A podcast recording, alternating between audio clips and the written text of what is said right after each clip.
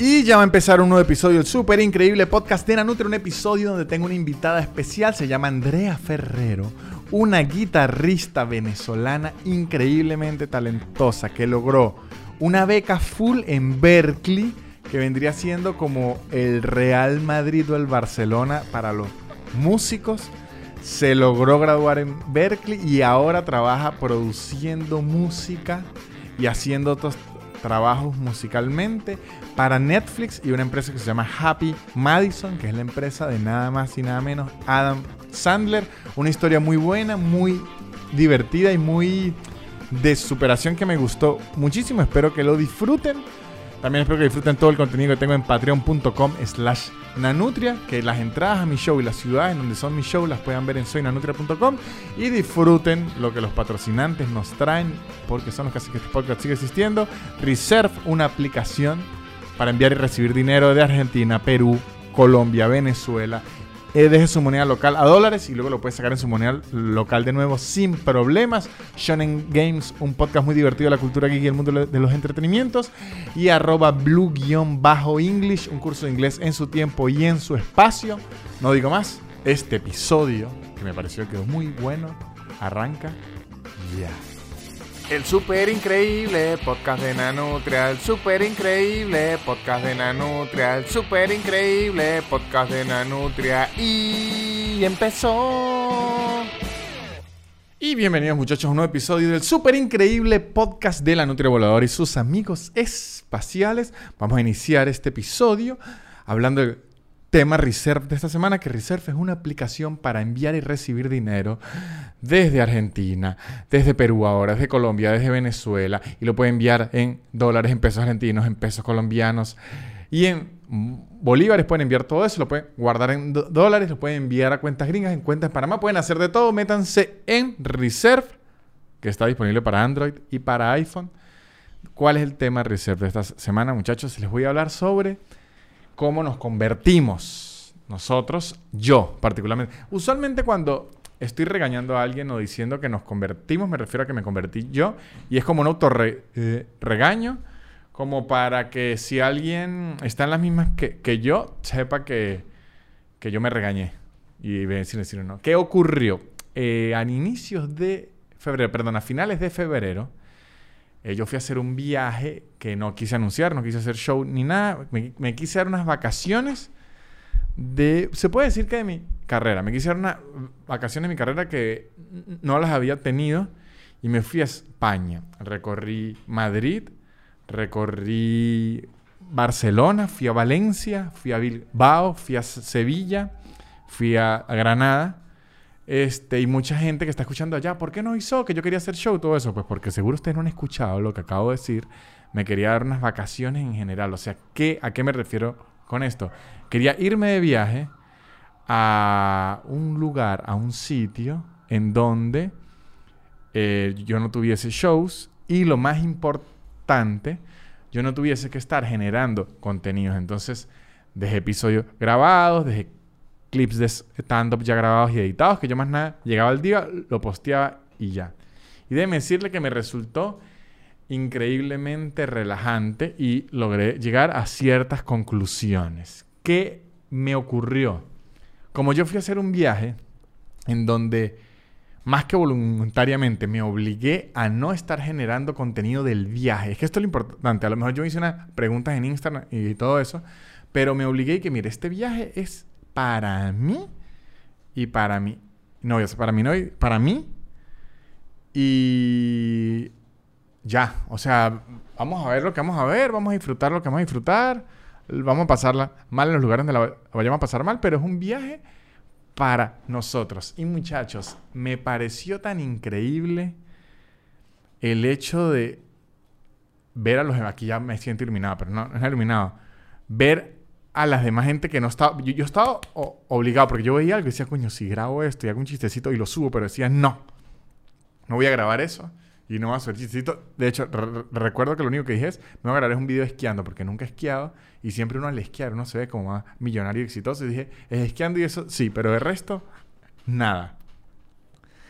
Ver cómo eh, uno se ve obligado, más yo que me dedico a esto, pero me impresionó más verlo en la gente que no se dedica a esto, que estamos viéndonos obligados a entretenernos los unos a los otros generando contenido, voy a hacer esto, voy a hacer...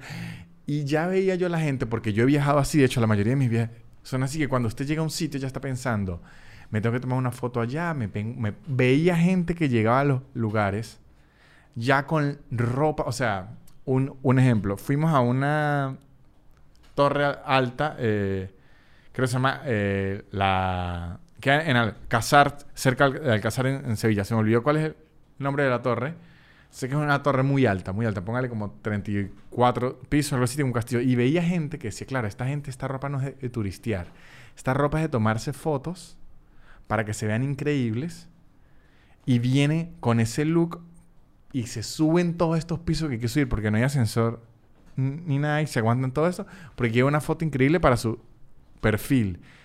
Quieren generar contenido, quieren que todo se, vea increíble. Y eso me parece que está bien. O sea, yo me dedico también a generar contenido, pero también me parece increíble uno obligarse, no hacerlo, es obligarse a no generar contenido un tiempo, a relajarse, a pensar, ¿sabe qué? Que usted va a un sitio y disfrutar.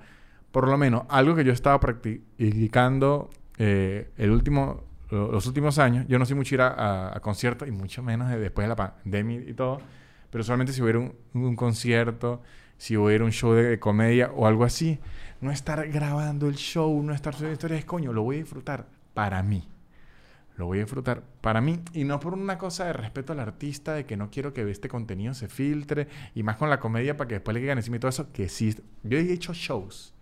Aquí sí va a regaño para ustedes, ¿no? Para mí. Yo me he dado cuenta que hay gente en videollamada mostrándole el show a alguien. Me he dado cuenta. Así.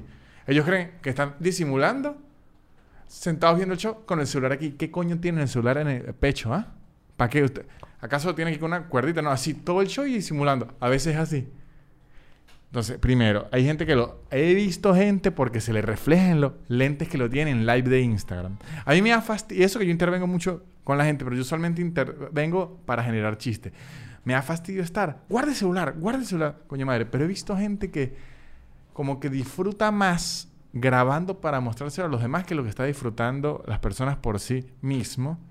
Y yo me he dado cuenta en primera persona, siendo como un usuario, que si uno se concentra en el show en vivo, lo va a disfrutar más. A veces alguien va a un concierto, ahorita con Bad va a pasar demasiado. Y un amigo uno va y usted le ve las historias y uno dice, coño, pero este maldito no vio el concierto, porque si tiene hora y media de historia subiendo, tenía que estar todo el concierto así. Yo creo que hay gente que eh, paga plan de megas especiales para grabar las cosas. Y yo considero que uno tiene que de verdad, eh, no voy a llegar al hipismo de dejar de usar tanto los celulares y, separarse porque ya ni siquiera la sociedad nos los va a permitir. Por ahí alguien que diga, ¿sabe qué? Yo uso puro celular analógico, no uso smartphone. Perfecto. Quiero ver cuando llegue a un restaurante y el, menú por QR. Quiero ver cuando vaya a entrar aquí a un concierto, al menos en Argentina, y le pidan el pase sanitario eh, por el celular. Quiero ver cuando vaya a viajar en un aeropuerto, que al menos aquí en Argentina, la declaración jurada que uno hace tiene que ser digitalmente. O sea, ya la sociedad está hecha para que usted tenga un smartphone y eso me parece bien, pero sí hay que hacernos de vez en cuando, y aquí me lo digo, un regaño. Yo sé que uno siempre lo dice, que es una frase muy hippie, y que hay unos restaurantes que tienen que si un bicho que dice, aquí no hay wifi, mejor hablen entre ustedes. Y uno dice, bueno, y usted mejor sírvame el pollo. Pero sí siento que al menos con la necesidad de estar generando contenido, uno tiene que frenarla a propósito. ¿Por qué? Es lo que me digo aquí, que es la reflexión importantísima.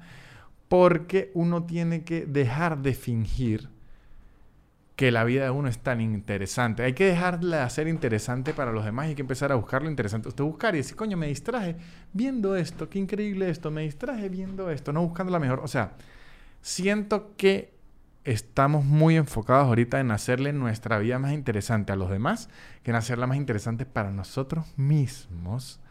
Y así, muchachos, con ustedes estoy a punto de venderles un libro de autoayuda y ustedes dicen, yo estoy lavando platos buscando reírme. ¿Por qué no me están haciendo reír?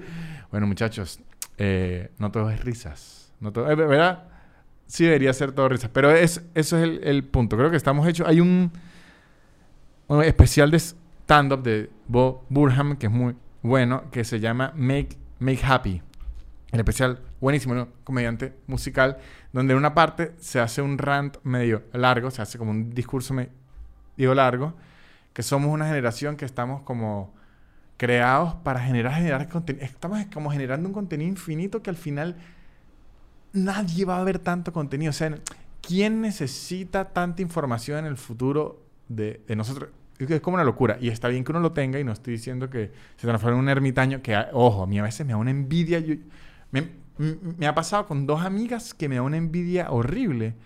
Que de repente tengo que publica algo yo digo, coño, esta bicha se me había olvidado que existía. Y reviso y su última publicación fue cada dos años. A mí me da una envidia cuando la gente utiliza la red poquísimo porque así sea mentira me genera, yo digo, la vida de esta persona tiene que ser tan increíble que no necesita venir aquí a distraerse. Me, genera como una envidia rarísima y que, claro, la va a estar pasando bien. Y a lo mejor es al revés. El bicho está que si full de trabajo y que no puedo ni meterme en el celular, no puedo postear nada, pero sí me parece interesante. Hice este ejercicio, muchachos, y me funcionó.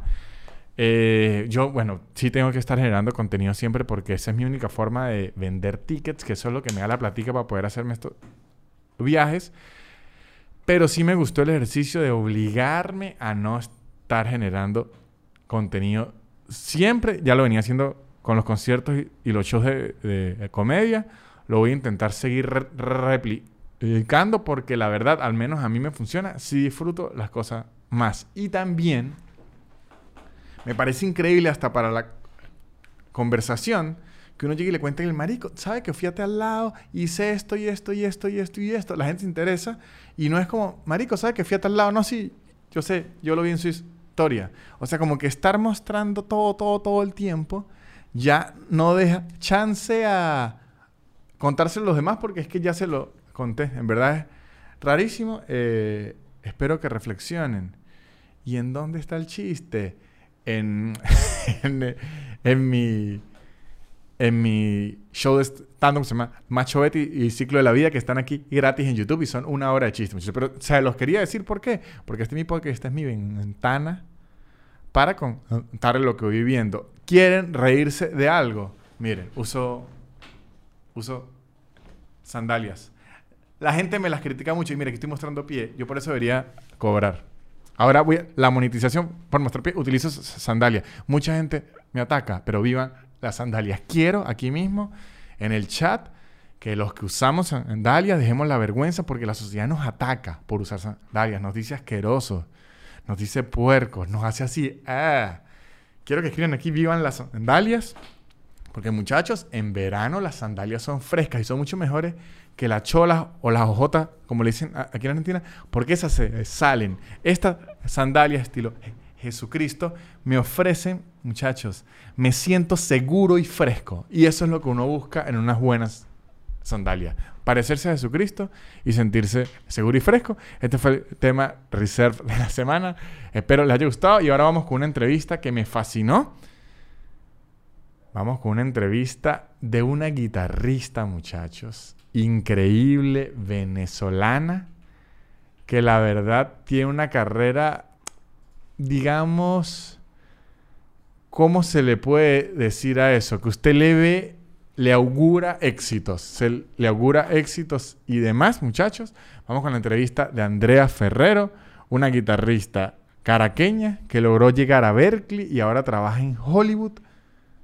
Vamos a ver qué nos tiene que decir Andrea Ferrero.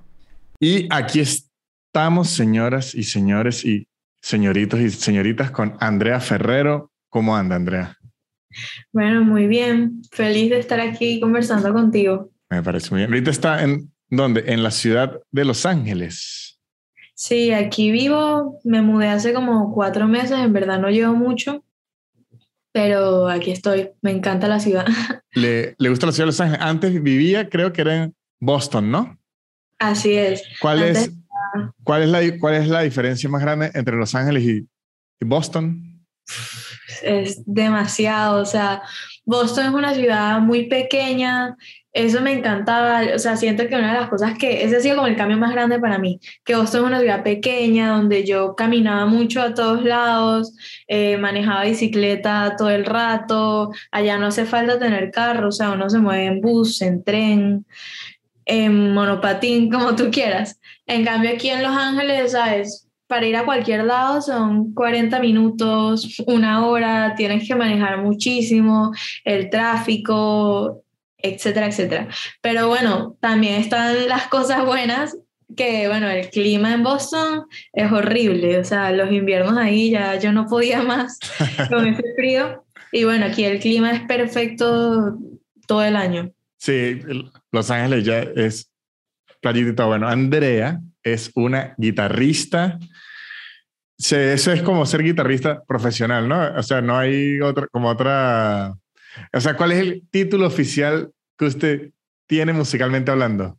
Sí, yo realmente, a ver, como lo principal que hago, lo que quiero hacer principalmente es guitarrista.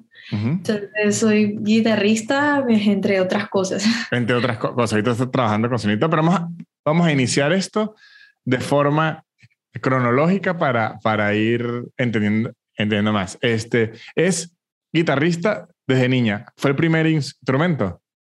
Sí, así es. Empecé a tocar guitarra a los 10 años.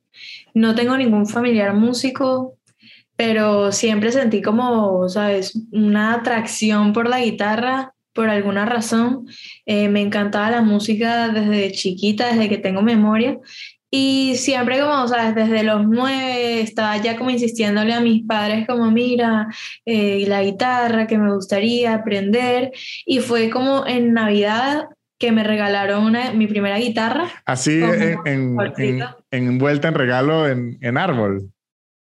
No, no, estaba fuera en el estuche, no me la pusieron como en No, yo tenían que disfrazársela para servir para que usted No, aquí ya está. Dijeron, mira, aquí está esta. No, no nos dio chance de, de, de, poner el papel de regalo. Y ahí usted quería por algún tipo de música en especial o, si, o le gustaba la música en, en general?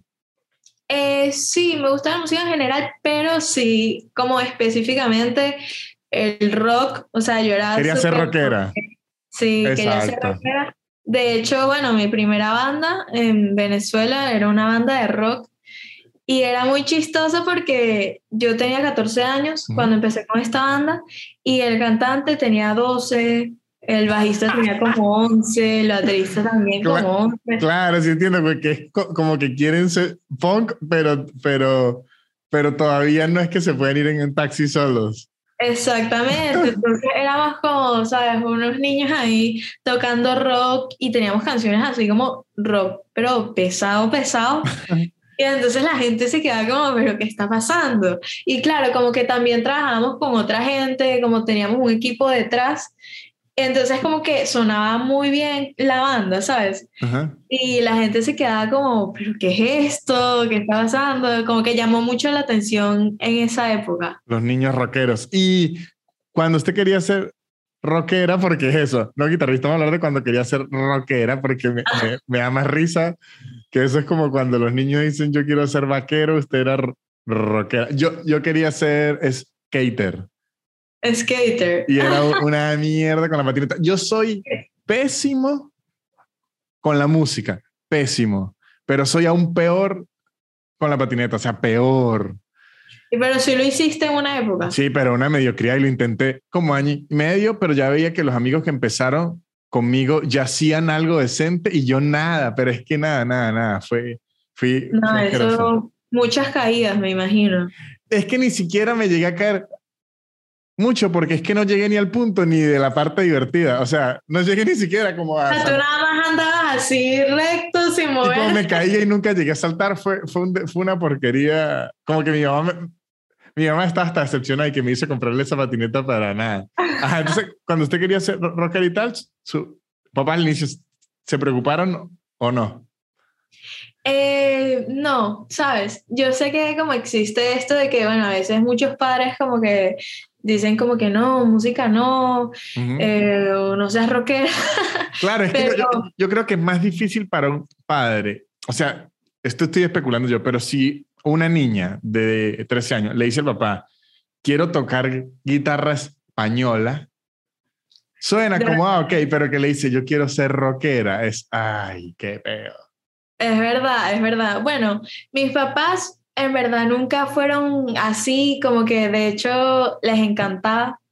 Venían a todos mis conciertos de rock y se lo disfrutaban muchísimo, a pesar de que ninguno de los dos es rockero, ¿sabes? Pero se lo disfrutaban mucho, les encantó y desde el principio siempre como que sí me impulsaron y me apoyaron. Perfecto. Y luego de ahí, ¿qué paso dio? Bueno, después de esto, eh, con esta banda, bueno, yo me monté como en varias tarimas y como que bastantes personas como me empezaron a reconocer y de ahí me llamaron para tocar como con varios artistas en Venezuela. Toqué que sí con, bueno, el primer artista con el que toqué fue con Sixto Rain, él fue como el primero que me llamó. Y ya tocando con Sixto Rain, eh, me acuerdo una vez que tocamos en unas gaitas, en las gaitas de San Ignacio, creo que fue, y estaban los chicos de la Melodía Perfecta, Gabo y Gio, y Gabo como que me ve tocar y claro, yo no sabía que él estaba ahí, yo solo, yo estaba tocando y estaba como en lo mío. Y él me ve tocar y como que me graba un video. Y días después, como me monta este video en Instagram poniendo, eh, ayer en las gaitas del San Ignacio vimos a esta guitarrista Sixto Rain y no sabemos cómo se llama, no sabemos quién es, no sabemos qué edad tiene, pero queremos que nos ayude a encontrarla él monta esto y como que la gente empieza así a mencionarme y que, ah, yo la conozco, es Andrea Ferrero Music y empiezan como todos los comentarios. Yo de repente me despierto un día y tenía el teléfono así lleno de notificaciones de gente buscándome y decían, ah, yo la encontré y así. Entonces ahí fue cuando em, empiezo a tocar con la melodía y me empezaron a llamar que sí, con Corina, con Gustavo Elis, Juan Miguel. Sí, se, bueno, se, se, convirtió en, en lo que llaman como como tiene músico de artista, que, que no es que usted tiene una banda, sino la llaman para que, para que le haga la música a los demás. ¿Y, y en ese momento qué edad tenía usted? Eh, ahí yo tenía como 16. y, y, ahí usted ya se sentía que sí tocaba más que los demás. O sea, que los demás no me refiero a todos, sino como que sentía que se diferenciaba usted del resto usted misma o, o, o para usted todo era una locura y no entendía que estaba, o sea, a lo que me refiero es, el pensamiento en esa época era, obviamente me lo merezco, o el pensamiento era, yo no tengo idea qué está viendo esta gente, pero yo me voy a quedar calladita y voy a, seguir. Bueno, yo siento que es un poco de la mezcla entre ambas cosas. Obviamente es como que, wow, qué locura que esto está pasando, pero sabes, al final como que uno trabaja duro y uno se esfuerza en conseguir oportunidades y bueno, estas cosas pues las consigues por, sabes, por tu esfuerzo y, y, por un poco de suerte también de que me vieron, de que me llamaron, pero al final es eso. Entonces es eso, es como que, wow, qué locura que esto está pasando, pero al mismo tiempo es como, sabes, como bien, como, ¿sabes? Me explico. Sí, sí, sí. Y, y, y ahí está usted en clases de, de, o sea, clases de guitarra de forma académica o no? Eh, sí, bueno, o sea, cuando yo empecé a tocar guitarra, yo me metí en clases eh, desde chiquita, uh -huh. pero era como que más que todo tocar guitarrilla, o sea, yo tocaba, pero al mismo tiempo no sabía qué estaba haciendo, como que hacía los acordes, pero no, no sé, no, no sabía nada como de teoría musical, okay. de armonía, nada de esto, ni sabía leer música ni nada. Y bueno, a los 14 años es cuando me meto yo en una escuela, se llamaba el Taller de Jazz, que queda en Caracas, uh -huh. y me meto ahí como a estudiar ya música profesionalmente de hecho, yo era la, la, más pequeña de la escuela, o sea, porque era como medio, era como nivel universitario okay. y yo tenía 14 años y como que estaba ahí. Eh, y ahí fue cuando aprendí como, ah, bueno, esto es lo que estoy haciendo, eh, aprendí un poco de jazz, que también es como el, el y, lenguaje más complejo. Y ahí, cuando usted entra a los 14 años, yo, yo porque tengo una obsesión con esto y se lo voy a preguntar, cuando usted entra a los 14 años a esa escuela, ¿Se sentía en el nivel y la gente se sorprendía o usted decía, uy, tengo que ponerme la, las pilas porque esta gente es un demonio? Bueno, te vuelvo y repito, ambas cosas se sienten, es lo mismo, perfecto, sentía ambas cosas, porque claro, la gente, o sea, todos los músicos ahí eran increíbles, para mí era como, wow, o sea, ¿qué hago yo aquí? Uh -huh, pero uh -huh. también al mismo tiempo como que me decían ellos que como mucha gente estaba como sorprendido. De hecho, cuando Ok. yo entré a la escuela, como que no me tomaban muy en serio, porque, ¿sabes? Yo tenía 14 años, Ujú. todos eran más grandes, entonces como que no, no me tomaban muy en serio. Y me cuenta como que uno de los profesores de ahí, que no fue sino hasta un día, que como que yo estaba esperando a mi profesor de guitarra para tener mi clase de guitarra, mi primera clase, y mientras esperaba como que me puse a tocar y la puerta de- del- del salón estaba abierta. Y entonces como que empezaron, yo, yo estaba tocando y se escuchaba afuera, y empezaron a pasar como que los profesores y los estudiantes y como que todos volteaban así, y no fue sino hasta ese momento que como que me empezaron a tomar un poquito más en serio. Ay, fue de que usted bueno, dijo que razón. respeten, desgraciada. Y, cuando usted lo veía entrar, tampoco. ¿le, ¿le ponía más fuerza o no? Sí. A ver, yo hacía como que yo no sabía que nadie estaba ahí, no sabía que me estaba pasando, pero claro, no sabes, como... Ajá. Bien, bien. Entonces, de ahí ya le empiezan a llamar otros artistas y todo, y ya empieza a tener, digamos, trabajo como guitarrista, o sea, plata. Sí, sí. O sea, no, que me imagino a su papá diciendo, ay, Dios mío, gracias a Dios. Claro, porque déjeme decirle, como, como yo no tengo hijos ni siquiera, pero sí estoy en la rama artística y estoy seguro que la primera preocupación de los padres, porque los hijos se dediquen a, a la rama artística, siempre hay un mito que si las drogas, y eso es mentira, es ¿cuándo va a ganar plata ese muchacho? O sea, ese es el, el- el- como que el verdadero miedo de todos los padres, eso es mentira que las drogas o la vida de locura es ¿Cuándo este muchacho irá a recibir un cheque? Dios mío. Ok. Es verdad, es verdad. De A usted, le a usted le tocó de, de, de, de joven y está muy bien. Luego de ahí, que es, o sea, ahí en ese momento usted tenía trazado como un sueño a lo que quería llegar con la música o no, o decía yo lo voy a seguir dando duro y hasta donde me lleve. Bueno, no. Yo siempre, o sea, yo estaba haciendo estas cosas en Venezuela, pero yo siempre, desde que tenía como 12 años, que creo que fue la primera vez que escuché de esta escuela, yo siempre había querido irme a estudiar en Berklee College of Music, que es una universidad de música que queda en Boston. Ajá, yo es- eso le iba a preguntar una de las preguntas que, que tenía. Quiero que me explique qué Berkeley, porque yo escucho mucho Berkeley, escucho mucho Berkeley. Para mí es como el, como el Hogwarts de los músicos. Pero sí escucho mucho como que es de Berkeley. ¿Qué es Berkeley? Bueno, Berkeley es para mí, obviamente cada uno tiene su opinión, pero para mí es la mejor universidad de música en el mundo. O sea, bueno, yo escuché de esta universidad por, porque o sea, mis ídolos en ese momento, que si Steve Vai, John Mayer, muchos de mis guitarristas favoritos habían pasado por ahí. Y no solo como estudiantes, sino también los profesores, ya muchos los conocía, que si Tim Miller, Tomo Fujita, que eran como ídolos, bueno, son ídolos para mí. Y por eso la conocí, por eso quería estudiar ahí. Y bueno, ya que pasé por ahí, mm, sí me atrevo a decir que es una universidad increíble. O sea, tanto como los profesores como la gente que va a estudiar ahí es un nivel demasiado alto que el hecho nada más de estar ahí y rodearte con estas personas hace que uno aprenda y como que te nutre muchísimo musicalmente. Ah, ¿y qué se necesita para entrar a Berkeley, Escuela de Música y Hechicería? Hechicería. Eh, bueno, eh, la audición tiene como varias partes, entonces ellos como que evalúan tu parte como, obviamente el performance, como que sabes tocar y todo eso, también el, tu oído musical, que sepas leer música. eh, ¿Y, y, y- tiene que entrar con un ins- instrumento o no? O sea, usted dice, mire, yo, yo voy a entrar por guitarra, ¿sí? Sí, exacto, tú entras con un instrumento. Ok. Eso es un problema porque hay gente que, no sé, le gusta como el music business, eh, como Ok. el negocio, y no Ajá. necesariamente tocan, Ajá. Pero necesaria, o sea, para entrar a Berkeley sí necesitas como tener un instrumento y luego te puedes como eh, ir a esa carrera del music Ok, business. Pero obligatoriamente para entrar necesitas poder tocar. algo. Aprender, y ojo, y me imagino que no es tocarlo, es tocarlo muy bien, ¿no? Bueno, sí, sí, el nivel es alto. Sí, sí, sí. O sea, le, y le hacen entonces, usted tenía esa idea de, de- de estudiar en Berkeley, en Berkeley, Berkeley, y ¿en qué momento le explotó eso en la cabeza que dijo, listo, ya me quiero ir a estudiar allá, ya, ya tengo que lanzarme a esa? Sí, bueno, digamos que siempre lo tuve pendiente, pero fue como un año antes que me, me graduara del colegio.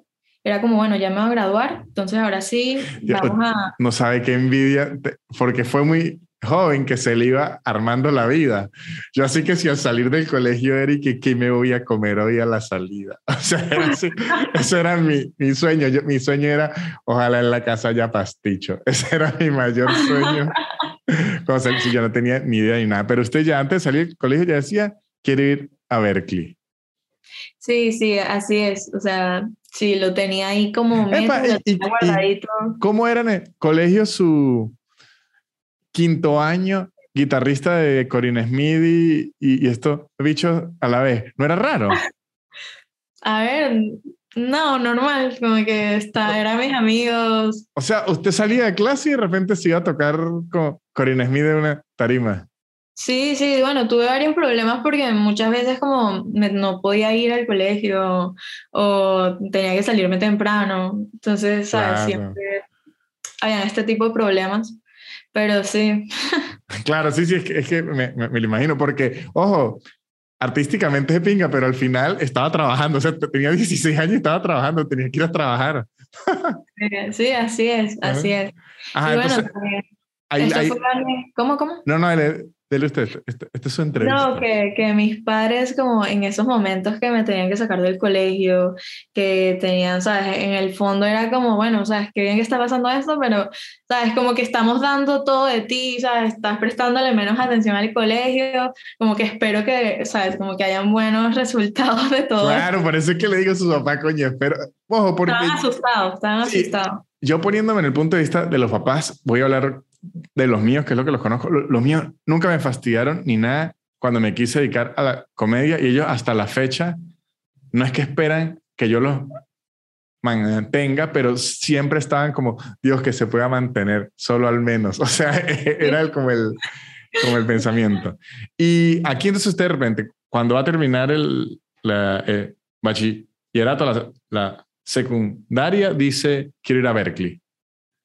Ah, entonces, ¿qué ocurrió ahí? ¿De qué forma alguien en quinto año desarrolla todo y termina en Berkeley? Sí, bueno, en ese momento es cuando yo me pongo a averiguar todo. Ellos viajan a varios países como a hacer audiciones. De hecho, van a varios países de Latinoamérica, van a Colombia, a varios sitios. Entonces yo dije, claro, yo en esos momentos la tenía un poco difícil para viajar. Eh, como mi situación económica no estaba muy bien, mi hermano, él es mayor que yo, y estaba estudiando en Estados Unidos, tenía una beca también, pero como que había otra parte, él es ingeniero, ingeniero mecánico. Eh, Coño, pero a, a, a, sus papás hay que agarrarle, congelarle ese semen a sus los óvulos porque saca pura, pura beca. Son como padrotes, coño, pura beca. En mi familia ni una beca, pero ni un coño, y somos cuatro.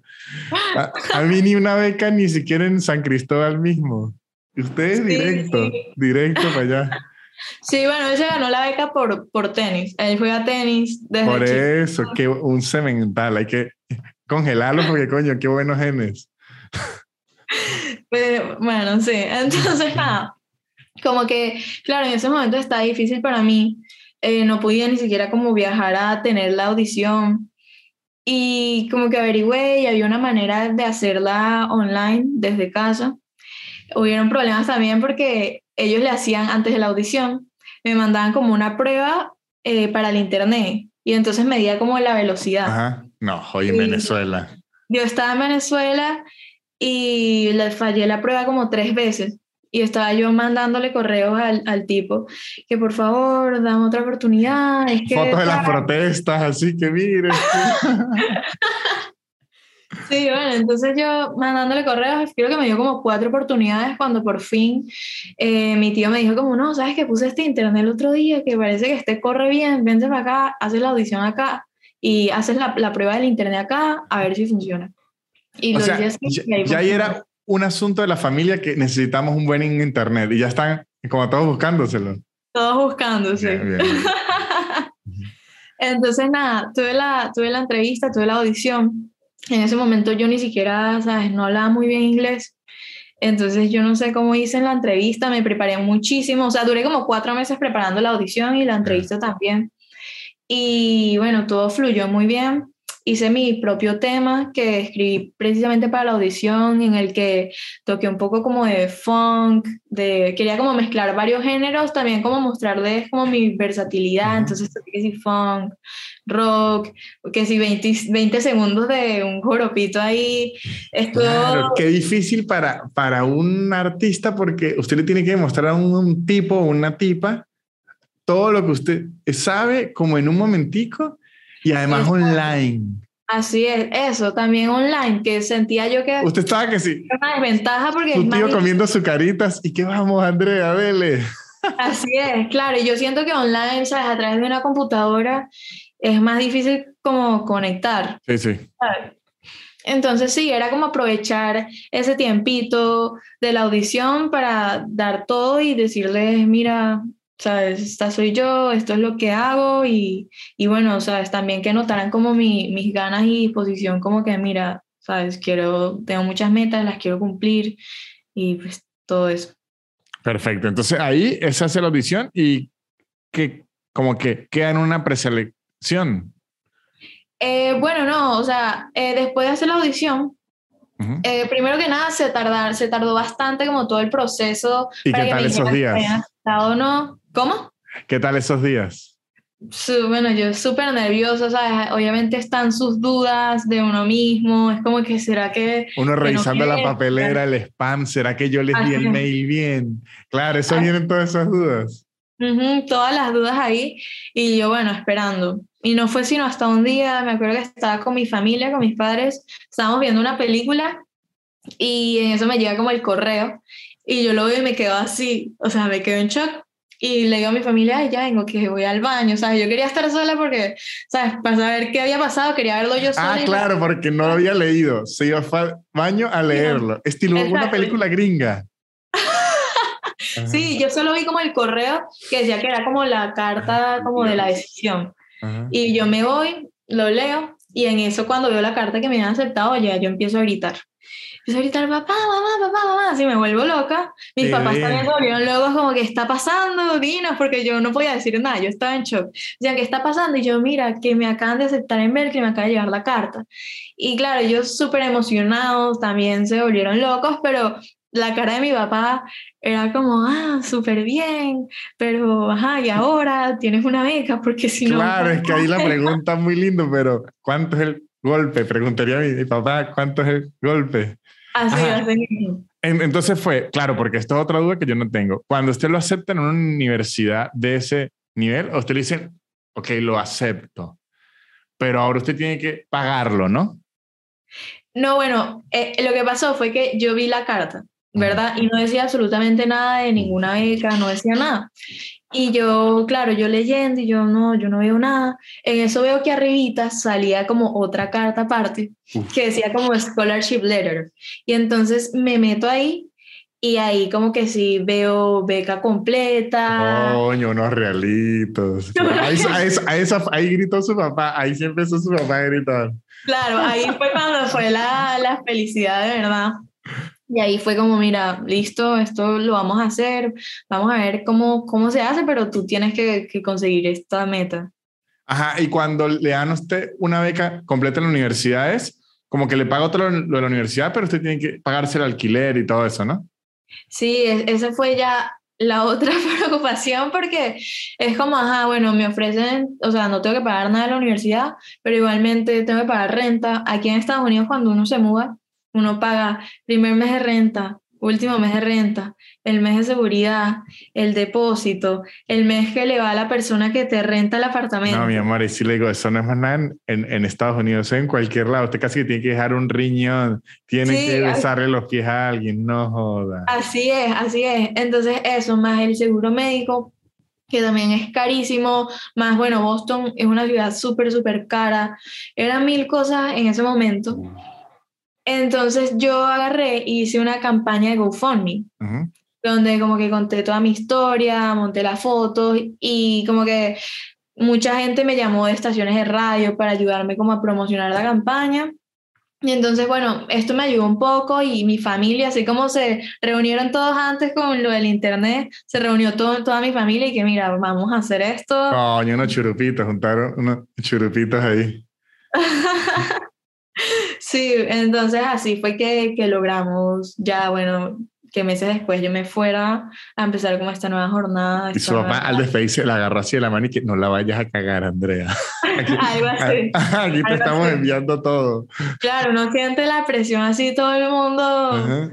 Claro, porque ya esperan ese triunfo. No es que usted le va a decir al otro año, sabe que ya no me gustó Berkeley, yo me voy a regresar a estudiar contaduría en la central. Eso no se puede. Me, me matan, me matan. Ah, entonces ahí usted llega a Berkeley, estudia en Berkeley y se desarrolla, ya terminó. ¿De cuántos años es una carrera en Berkeley? Eh, bueno, usualmente son cuatro años. Yo lo terminé un poco antes porque tomé que si varios veranos. Yo sí quería como terminarlo lo más pronto posible. Entonces, como, sí, lo hice como en tres años, tres años y medio, algo así. Y, y es, para imaginarme, porque yo me estoy imaginando todo idéntico a Hogwarts.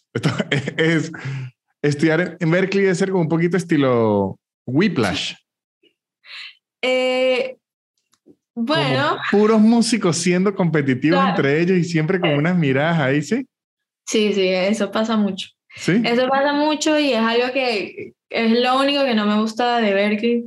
Como que esa vibra de competencia, de que mira, sabes, yo soy mejor o tal, que al final, sabes, a mí no me parece que eso debería pasar porque al final no es que alguien es mejor o alguien es peor, sino que somos diferentes. Sabes, mi estilo de tocar, yo siempre trato de que no sea igual al de nadie más, trato de tener como mi sonido particular. De repente hay cosas que yo puedo hacer mejor que otra persona, pero hay otra persona que puede hacer estas otras cosas mucho mejor que yo. Como que no tiene por qué ser una competencia en ningún sentido, pero sí, se siente muchísimo. Yo sí he sentido en todo lo que he visto de la música y el estudio musical que la competencia, pero creo que eh, sobre todo más en las orquestas porque tienen que ocupar lugares. También, también. Usted, desde que entró nunca se metió en ese asunto de, orquestas y nada. Lo suyo era el rock.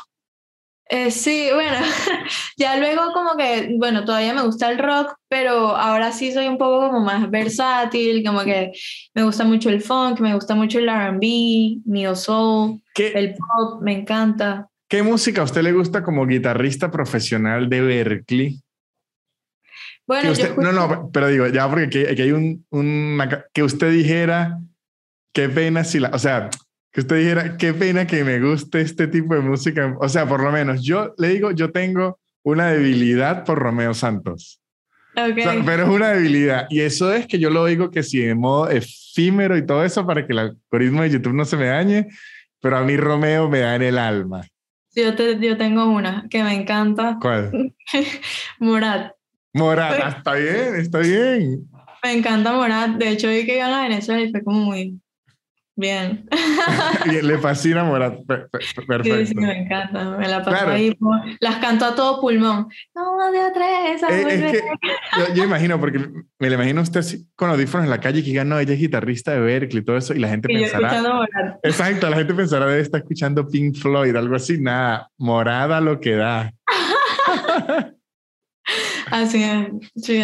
Y muchachos, antes de seguir en la entrevista con Andrea Ferrero, les quiero hablar de Reserve, una aplicación para enviar y recibir dinero desde Argentina. Perú ahora está en Perú, en Venezuela, desde Colombia. ¿Cómo funciona? Usted se crea una cuenta en Reserve, ¿no? Entonces tiene su peso argentino, un ejemplo, mi caso. Yo le quiero plata a mi papá en Venezuela, yo estoy en Argentina. Agarro mis pesos argentinos, los paso a dólares en Reserve, en mi cuenta Reserve. Le digo a mi papá, papá, abre una cuenta en Reserve. Y él me dice, ah, pero ¿qué es esto? Entonces le digo, coño, papá, todo lo que hace en internet y en Facebook y ahora me va a decir que no sabe utilizar esta aplicación. Desgracia la aplicación porque si sabe no sea flojo, porque se hace los flojos para que uno le haga la vaina. Instale Reserve, instala Reserve, créese un usuario, se creó un usuario. Entonces yo le digo, ok papá, le voy 100 dólares que tengo ahí se los voy a pasar a usted en Reserve. Se los paso a él en su aplicación de Reserve y ahora qué hace él con esa plata? La puede sacar en un banco Colombia y, lo gasta en Cúcuta, que es de San Cristóbal. La puede sacar en un banco en Venezuela y lo gasta en bolívares. La puede pasar una cuenta gringa en dólares y la gasta también en, Venezuela o en donde le la, gana. O hay muchos lugares que ya aceptan Reserve directamente y paga con Reserve y no tiene necesidad de estar cambiando esa plata. Todo esto lo pueden hacer con Reserve una aplicación que está disponible para Android y para iPhone. Se las recomiendo. También les recomiendo muchísimo ver Shonen Games, un podcast muy divertido de la cultura geek y los videojuegos que tiene cosas muy interesantes. Han hablado de Mortal Kombat. Han hablado de consolas que yo ni siquiera sabía que existían. Porque primero mi papá no me las compraba y segundo porque yo sí desde el 88. Han hablado del Atari, han hablado de Zelda, han hablado de GTA, han hablado de todos los... O sea, si a usted le gustan las consolas y el mundo de la cultura geek, les recomiendo Shonen Games y también les recomiendo arroba Blue Piso English, Blue con Chica, un curso de inglés donde usted puede perfeccionar su idioma, estudiar en Berkeley, pero lo que pasa es que tiene que aprender música increíble en, otro lado. En Blue English más nada le enseñamos el inglés en su tiempo, en su espacio. Las profesoras son muy simpáticas y le dan descuentos si dicen que van de mi parte. Todo esto en arroba blue piso English, blue con B chica. Volvemos con la entrevista. Entonces, ahora vamos a la siguiente parte, que es como ahorita el plot twist de su película en este momento, porque no sabemos a dónde se vaya después, porque ya subía mucho plot twist.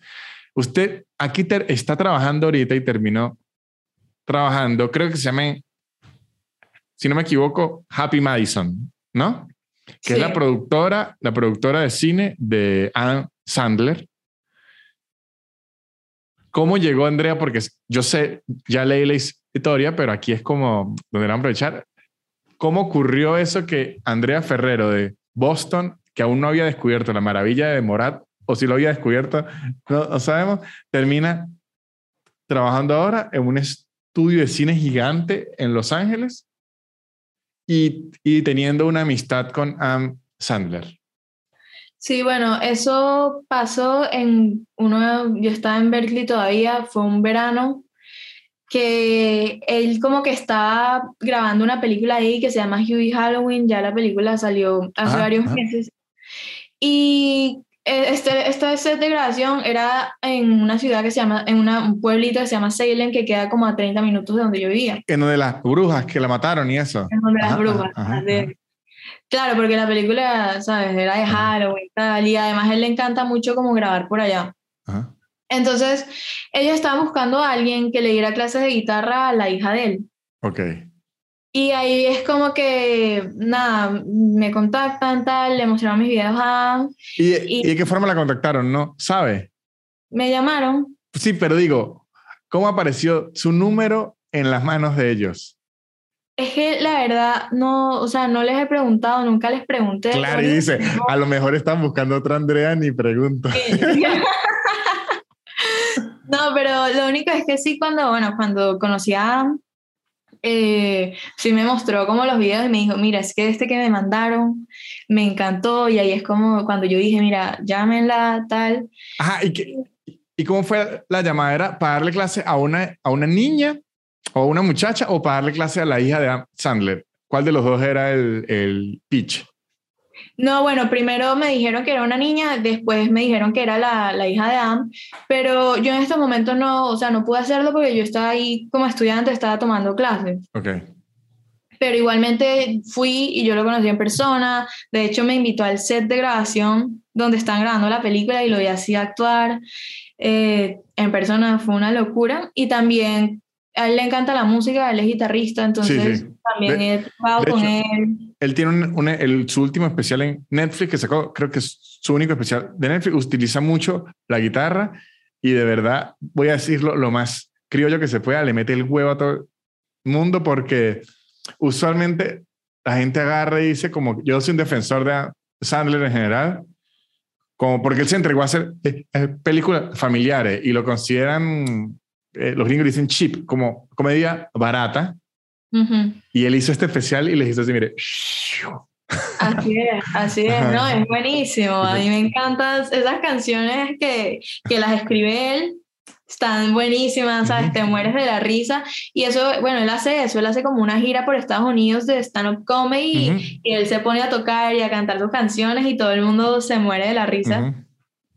Pero sí, entonces como que él, toqué con él. Desde ese momento como que, sea, establecimos una buena relación y ya de ahí yo le mandaba que si mis videos, que monto videos a veces como en Instagram y se los mandaba a él.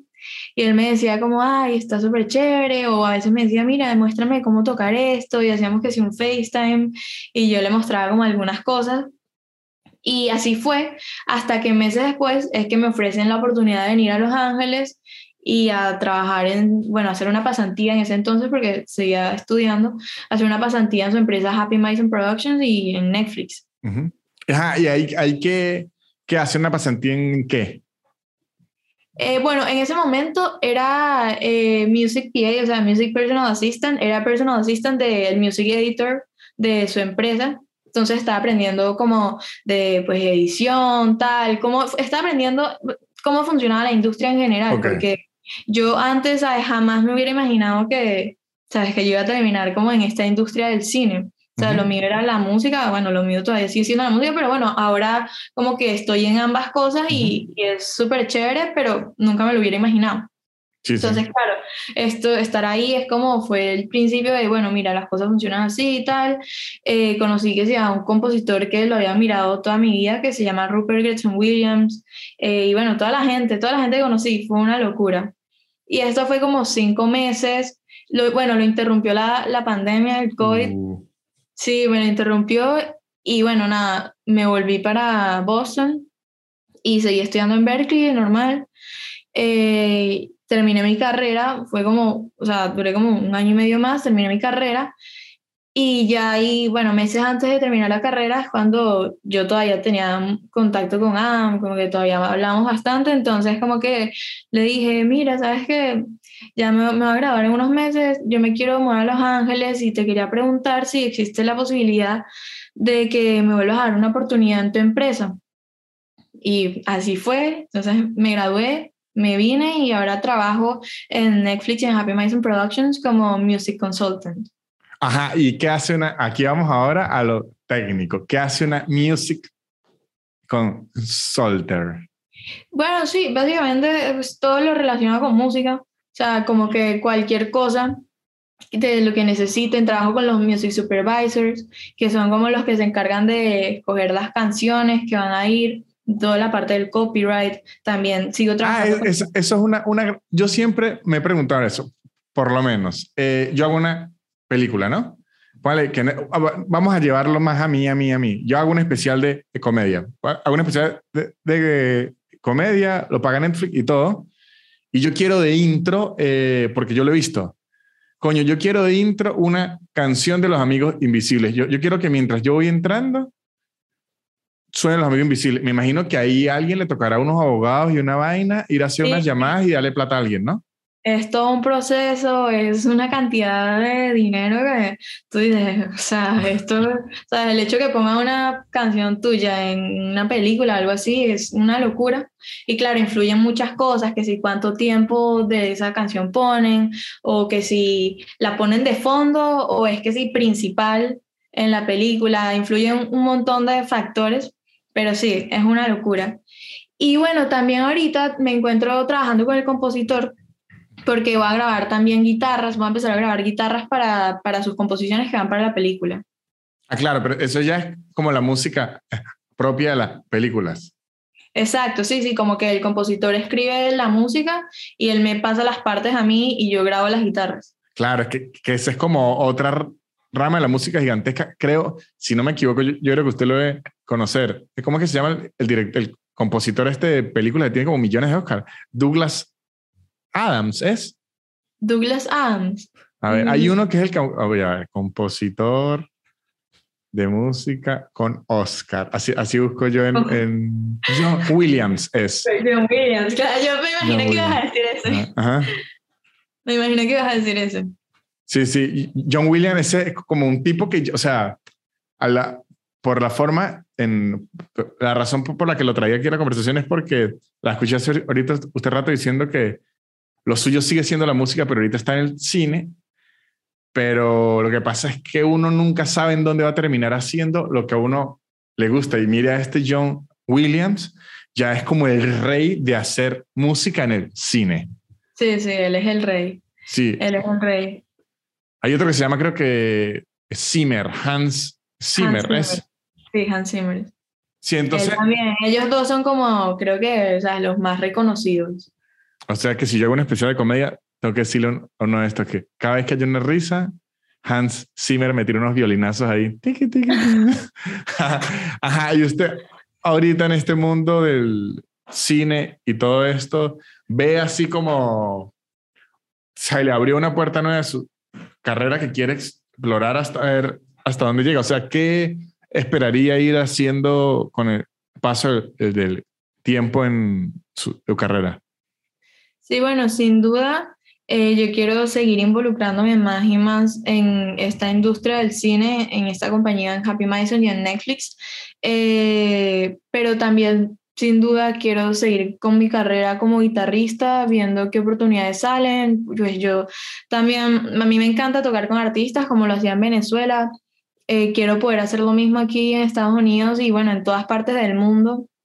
Y también perseguir mi propia carrera como guitarrista, que de hecho en estos momentos estoy trabajando en mi primer EP que creo que va a salir como en mayo y de hecho el primer single lo quiero sacar ya dentro de unas dos semanas, como a mediados de marzo. Perfecto. ¿Y es guitarra? ¿En qué, en qué, en qué género? ¿En qué estilo? Eh, a ver, es, es, complicado decirte. Es complicado decirte, es instrumental, pero como que... es bachata trancada, pero trancadísima. No, no, no. Eh, quiero. A ver, la cosa es que yo quería hacer, cuando quería hacer este P, quería hacer como música que no sea solo como para músicos, ¿sabes? Como que siento que hay muchos guitarristas que sacan como su álbum y solo lo escuchan como otros músicos, ¿sabes? Principalmente guitarristas, tal. Yo quería hacer yo que no soy músico, creo que nunca he escuchado un álbum de un guitarrista. Claro, claro. Yo quiero hacer algo diferente, o sea, algo como más digerible. Entonces, como el, el single que quiero sacar es un poco como guitarra trap, algo así. Uh, suena bien. Claro, claro. Entonces, eso es lo que, lo que tengo pensado. Bien, bien, bien. Me gusta, me gusta la lección. Le va a gustar mucho a los pavos. A los pavos de ahora que, le, que le, les gusta el, el, trap. Ajá, otra pregunta que, que, que le tenía, que también me ha, a curiosidad, en, todo esto que usted ha logrado, ¿ha sentido, porque ha logrado una carrera en Estados Unidos y eso para cualquier latino es un grado más de dificultad porque, porque uno es latino. Siempre, de, hecho, le puedo sentir que se rodea mucho de colombianos. Ya me lo han dicho muchísimo. Sí, es que tiene, el, tiene la S colombiana.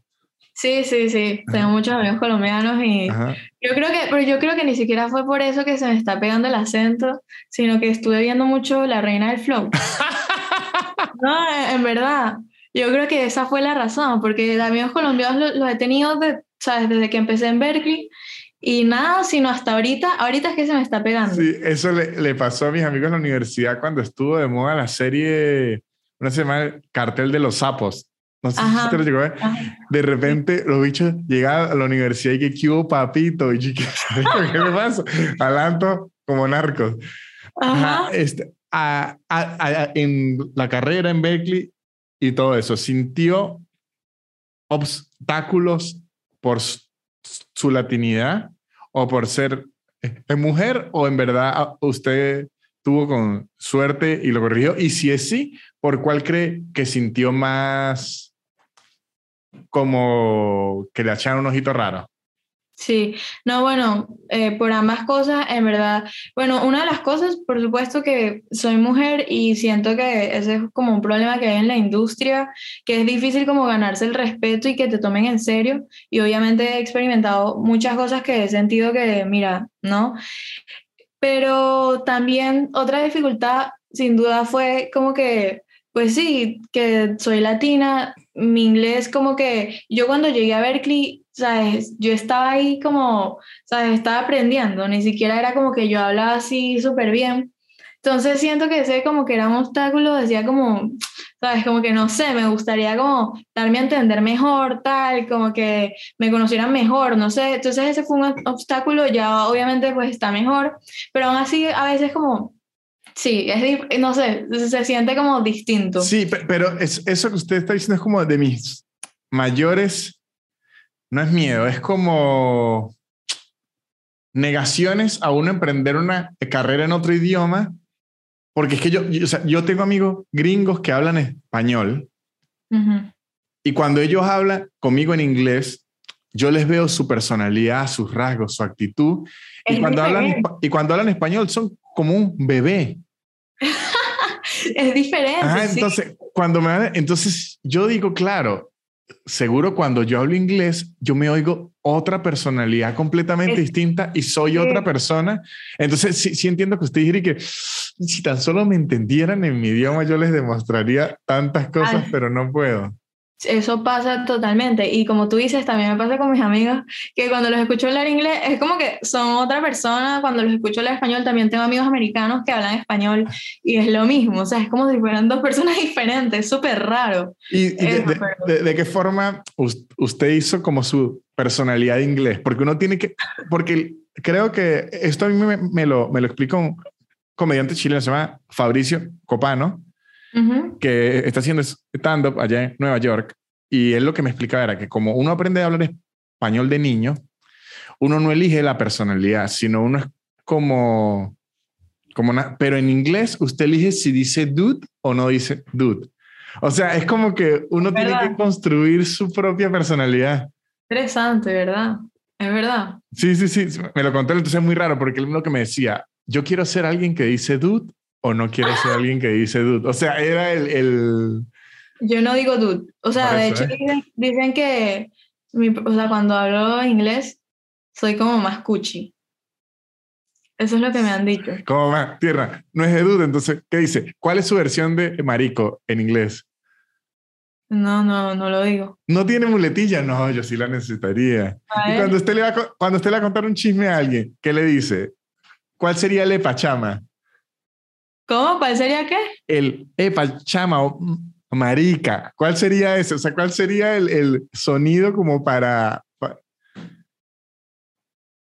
Es que no, no digo nada. No. A ver, o sea, digo como... Sí, no. Estoy pensando, es que me pusiste a pensar, ¿sabes? Yo, tienes mucha razón, como que uno escoge qué palabras decir, No, no, es algo que... Tienes razón, Fabricio, yo más nada lo repetí. yo fue repetir lo que él- él- ella pensó, pero sí, él me explicaba y yo eso, eso lo veo, o, sea, creo yo, obviamente, eh, no, la palabra no es suerte porque no, no creo decir que es suerte, sino usted tiene como un poquito la facilidad que la guitarra habla por usted. Entonces, Usted, hace- usted hace lo que sea, tal, tal, tal, pero a la hora de, de cuando se van a lo que es, la guitarra habla, pero por lo menos otras carreras, por lo menos un cantante, el cantante entonces, imagine, o sea, yo creo que debe ser muy difícil para un cantante cambiar de idioma, debe ser bien complicado. Claro, claro que sí. Sí, bueno, la, la pronunciación, ¿sabes? Al cantar, todo eso, sí me imagino que pues, tienen que saber dominar el, idioma bien. Y, y, y, y mantener su personalidad, que es como algo muy, como muy clave. Es como Exacto, bien- mantener su esencia, sí, es verdad.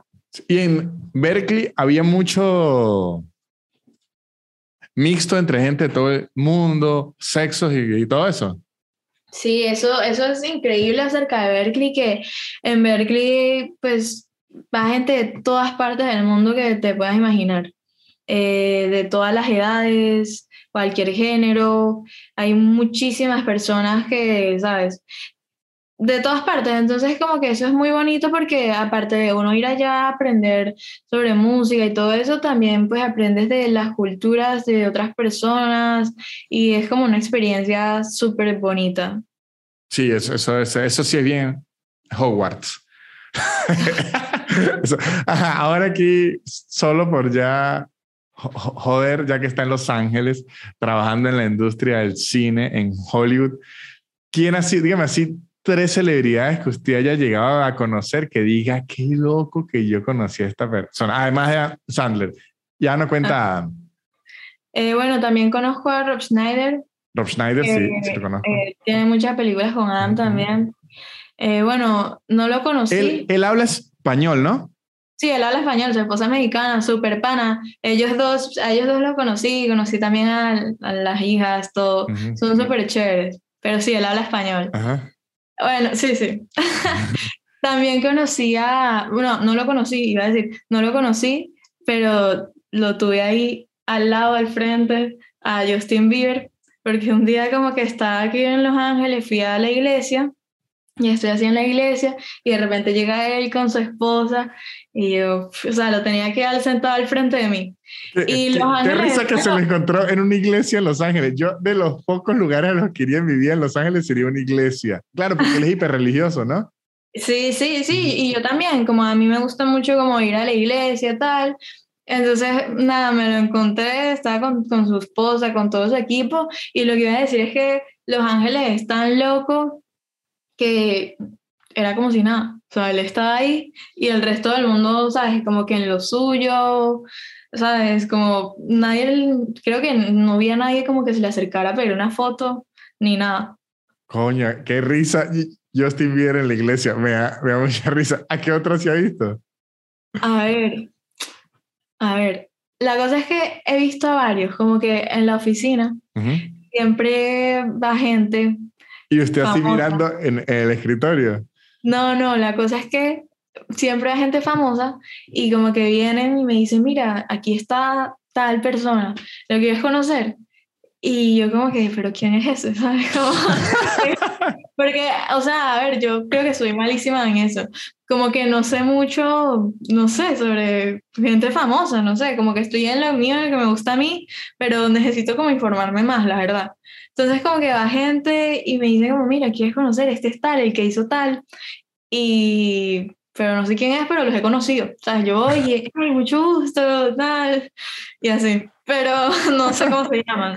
o sea, que usted ha podido conocer a un poco de gente que sea increíble y no tenemos ni idea. Eso es más increíble. No sé. Sí, sí. Muy bien. Muy, bien, muy bien. Y algún, bueno, tenemos eh, su proyecto ahorita en Solitarios STP ¿Tiene algún nombre? Em, sí, creo que sí. Se va a llamar Sounds of My Memories, porque lo quiero hacer como dedicado a Boston. Entonces, como uh, sonidos de mi memoria. Entonces, cada canción eh, tiene nombre como algo de Boston que signifique algo para mí. Ok, esto está bueno, está bien artístico, me gusta, me, me, me gusta bastante. ¿Y esto lo pueden conseguir en dónde? Cuando salga o para que estén siempre chismeando, para que vean en las fotos y le digan, mira, esa persona que usted acaba de conocer es David Beckham. ¿En dónde la pueden conseguir? ¿Dónde la pueden ubicar? Bueno, eso cuando salga va a estar en todas las plataformas digitales, pero si quieren estar informados de cuándo va a salir, pues me pueden seguir en mis redes sociales, en Instagram como Andrea Ferrero Music, en Twitter como Andrea F Guitar, o mi página web que es andreaferreromusic.com. Bueno, entonces, ya saben, muchachos, si quieren trabajar en Hollywood, en Netflix, le envían el currículum Andrea, Andrea Music. Me han llegado varios, me han llegado varios. Claro, es que esa es la conversación clásica. Chama, tú que estás en Hollywood. Mira, yo dónde meto ese. No, me han llegado varios. No he podido ver todo porque, porque la verdad es que se me, se me llenó todo, o sea, las, las notificaciones de Instagram, de Twitter, hasta mi correo. Y sí he visto algunas cosas y, claro, hablo con, o sea, les respondo y todo eso, pero está lleno, o sea, está lleno. De músicos enviándole currículum. Sí, eso, y gente también diciéndome como, mira, qué bonita tu historia, me inspiraste con esa historia, o mira, se la, se la leí a mis hijos porque quiero que, ¿sabes?, agarren como ese ejemplo, cosas así, y es demasiado bonito, y obviamente como trato como de responderle a todo el mundo, pero ahorita esto se hizo viral, fue una locura, no sé ni cómo pasó, pero, pero entonces como que me cuesta un poco responderle todo. Y no le ha llegado el, porque, ojo, a mí me ha pasado con gente millones de veces menos famosa que Sandler, pero siempre aparece uno, mira Andrea, no le podrás entregar este regalito, ah, es que yo se lo hice con mucho cariño. No, no, eso no me ha llegado. No, pero le va a llegar, es que hay gente que es como, mire, yo le, ahí me pasó una vez con mi hermana que le había hecho una bufanda a, a un artista así grande y me decía, necesito que se la entregue. Yo, yo no le voy a entregar esta bufanda a esa persona. Pero yo se la hice con mucho cariño y yo la admiro mucho. Yo le dije, no me importa, no me importa con el cariño que tú se la has hecho. Yo no le voy a, va a creer que esto tiene brujería, algo así. Yo no le voy a dar una bufanda. Seguro te va a ocurrir, miren, le hice este que estos cachitos para que hagan los pruebe, unos buenos cachitos. Bueno, yo, yo una vez le llevé, una vez, ah, bueno, antes de ir a, cuando vine a hacer la pasantía, había ido antes a Venezuela por Navidad y me traje que sí, pirulines, cocosetes y se los llevé. claro, como para que el bicho vea, mire, no solo hay chavismo, ahí está, hay pirulines. Así mismo.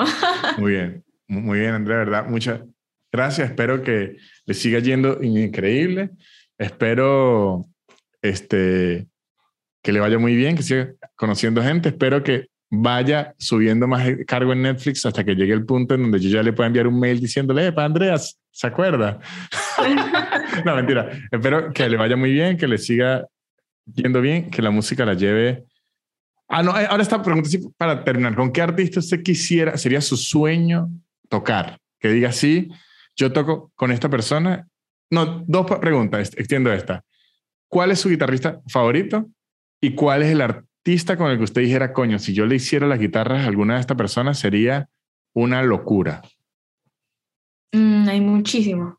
Pero bueno, yo creo que Bruno Mars. A Bruno Mars, coño. ¿Y sabe qué lo arrecho? Que le tocaría aprender a bailar, que es otro nivel, porque la banda de Bruno es con todo. Eso me encanta, eso me encanta. Buena elección, buena elección. Y mi guitarrista favorito también hay muchos, pero eh, Mark Letieri, me gusta mucho. No sé quién es ese. ¿En dónde lo puedo conseguir? Escribo. Es más, o sea, es más nuevo, no es como. Eh, pero bueno, lo buscas ahí, él es muy como de Instagram, se la pasa posteando. Se llama Mark Letieri. Y es una bestia. Sí, sí, es súper bueno. Muy bien, bueno, Andrea, muchísimas gracias. Espero que la haya pasado bien y espero que la pase muchísimo mejor y que le pueda seguir dando pirulines cada vez a más gente. Que si yo de un día a Paul McCartney con unos pirulines, Andrea se los digo. Digo, sí, tengo estos pirulines. Sí, sí, sí. Muchísimas gracias, Andrea. No, gracias a ti, en verdad. Mil gracias. Te mando un abrazo. Muchísimas gracias, Andrea Ferrero, por contarnos su historia. Me parece increíble. Me parece una historia como casi nivel Will Smith. Lo que pasa es que Will Smith le va a tocar ponerse una peluca y, aprender a hablar venezolano, porque español he escuchado que habla bastante decente para poderla protagonizar. Me parece increíble eh, esta historia. Yo creo que lo va a lograr muchísimo más. Y también me parece increíble que ya acorté yo mi chance de poder hablar con, Sandra. Cuando tenga show allá en Los Ángeles. Coño, Andrea, ¿te acuerdas de mí, manita? Coño, a ver si nos podemos ver, pero en su oficina y que esté su jefe. Por favor, mentira. Muchísimas gracias, Andrea, por estar aquí. Ojalá le vaya muy bien. Muchísimas gracias a ustedes por oír este episodio. Espero que les haya gustado. También espero que les guste todo lo que tengo en patreon.com slash nanutria que tengo. Fragmentos largos de mis improvisaciones en stand-up. Un show en vivo al mes. Ya el de marzo lo tuvimos, pero yo lo subo grabado que es un show que hago por Zoom, muchachos, donde les cuento todos los entretelones de mi viaje a España con mucho humor, mucho más humor que el que le metí aquí al inicio, que era casi una reflexión de Carlos Fraga. Y Subo extras todas las semanas, hago lunes de preguntas y respuestas. Tenemos un Discord, allí hay una comunidad muy linda. Los episodios, mucha gente se pregunta, ¿por qué si acaban de publicar hay comentarios de horas antes? Porque en Patreon salen los lunes y en YouTube salen los martes. Y si quieren entrar para mi show que me presento aquí en Argentina, voy a Mendoza, voy a Rosario, voy a Santiago de Chile, voy a Bogotá, voy a Medellín, voy a Quito, voy a Miami, voy a Nueva York, voy a Washington, voy a, Atlanta, voy a Dallas, voy a Houston, voy a Chicago, voy a Orlando y se me olvidó qué más. ¿Quieren saber en dónde me voy a presentar? Voy a Costa Rica, voy a República Dominicana, se meten en soynanutria.com, ahí están todas las ciudades, todas las fechas, compran sus tickets y me hacen feliz a mí y a ustedes por una noche porque se van a reír mucho y también debo agradecer a los patrocinantes que son los que hacen que este podcast siga existiendo.